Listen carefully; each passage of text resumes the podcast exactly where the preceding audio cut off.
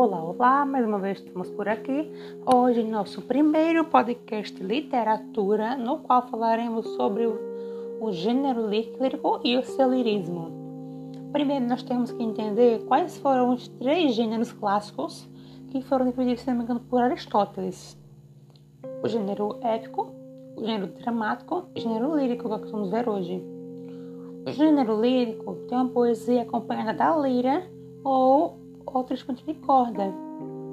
O gênero lírico ele é mais breve que os outros, ele tem a supressão do enredo, justamente estar assim, versos, né?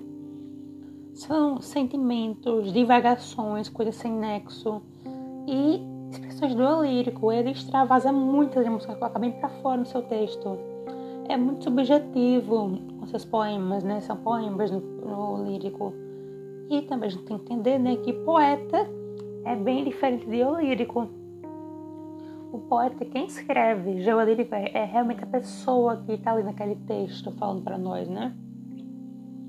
Continuando, o lirismo é um caráter muito individualista e emocional assumido pela poesia a partir do século XIX, ou seja, muito individualista e preza o eu, preza o eu mesmo, né? Eu por eu, e é uma coisa muito emocional que a poesia assumiu a partir do século XIX, ou seja, uma coisa subjetiva, muitas convenções, etc.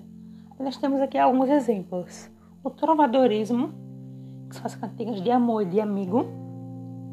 O renascimento com o neoplatonismo, pesquisei o que é, por favor, viu? Poemas pastoris, que se refere muito ao campo.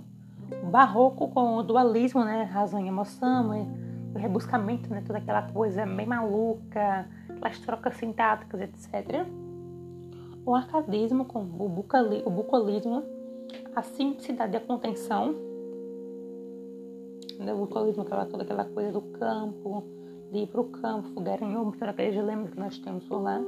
O romantismo como o extravasamento sentimental. E o modernismo, o amor trazido para o cotidiano, uma coisa mais piegas. Por favor, também precisam que é piegas. Coisa mais ridícula, natural.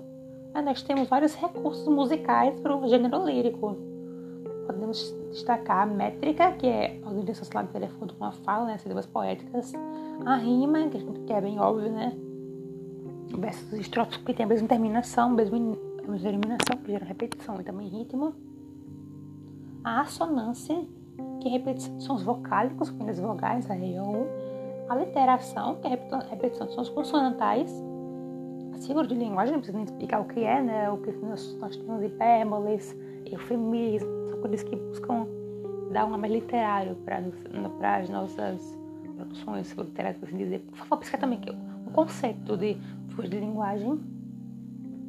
E a anáfora. A anáfora seria como se fosse uma repetição início do verso, como se fosse um eco. Por exemplo, eu sei, eu sei, eu não sei, eu sabia. Um exemplo né, que eu queria assim, agora é óbvio que a língua literária estará de uma forma muito mais bonita, mais rebuscada. Não rebuscada necessariamente, mas já fica mais bonita.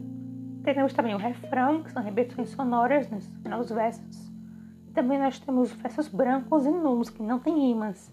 São versos jogados, não são jogados, mas uma música sem rima. Nós temos os diferentes tipos de gênero lírico. O bucólico, que são assuntos campestres. Elegíaco da morte. A nênia, que faz homenagem aos mortos. A indeixa, que fala sobre as dores epitáfio, fala sobre o túmulo, o erótico, que é, já disse, né, fala sobre o amor, o epissédio, que conta a vida de quem morreu. Então, gente, eu acho que foi bem curtinho, né, sobre o gênero lírico lirismo.